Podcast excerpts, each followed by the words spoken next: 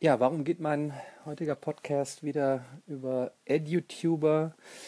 Weil ich vergangene Woche Donnerstag beim Business-Event von YouTube, äh, und zwar dem YouTube Festival im Kraftwerk Berlin, auf der Hauptbühne äh, mal wieder versucht habe, die Bildung, Kernansatz natürlich die Mathematik, hochleben zu lassen.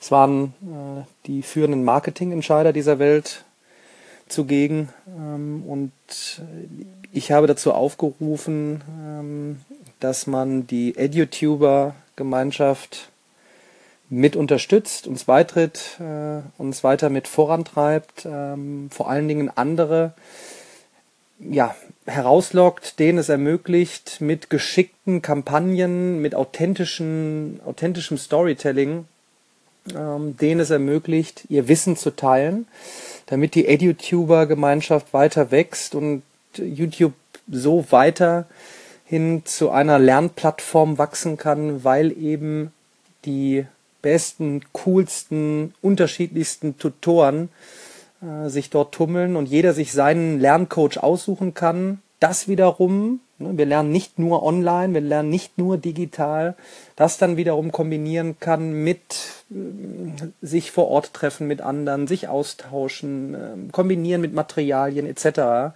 Und da schließt sich so ein bisschen der Kreis, ähm, ja, online, offline lernen ähm, in Kombination, Individualisierung, du kannst dir deinen Coach aussuchen, du kriegst nicht mehr einen vor die Nase gesetzt. Na gut, kriegt man teilweise natürlich immer noch in Schule und Uni und muss dann entsprechend damit leben. Aber wie gesagt, auf YouTube kann ich mir meinen Lieblingscoach dann eben aussuchen.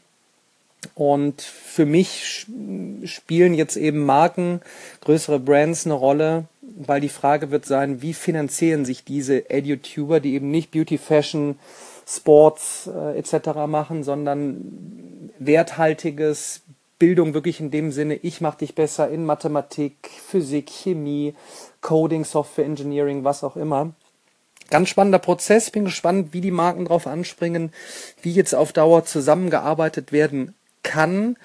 Ähm, vielleicht mal kurz reingeschmissen, jetzt als Mathematiker, man stelle sich vor, ein, ein Automobilkonzern schreit aus, äh, Ingenieure braucht das Land, Fundament für die äh, Ingenieure ist Mathematik, ähm, keine Ahnung, man baut zusammen ein Storytelling auf, äh, man besucht, keine Ahnung, interne Schulungen, ein, ein Forschungszentrum, Research and Development etc. Ja, und da in einem, in einem gemeinsamen Storytelling, drei bis fünf Videos, was auch immer, da, da wird man dann in dem Prozess schon kreativ. Und die Marke ermöglicht es, dem EduTuber ähm, weiterhin sein Wissen for free zu verteilen. Ja, äh, das kann man äh, durchspielen für alle möglichen Branchen. Und äh, ich freue mich drauf, ich bin gespannt. Ich werde es weiterhin versuchen voranzutreiben äh, und immer mehr EduTuber zu ermutigen, ihr Wissen zu teilen, äh, eben über YouTube, aber eben auch, dass sie dann irgendwie finanziert sind. In diesem Sinne.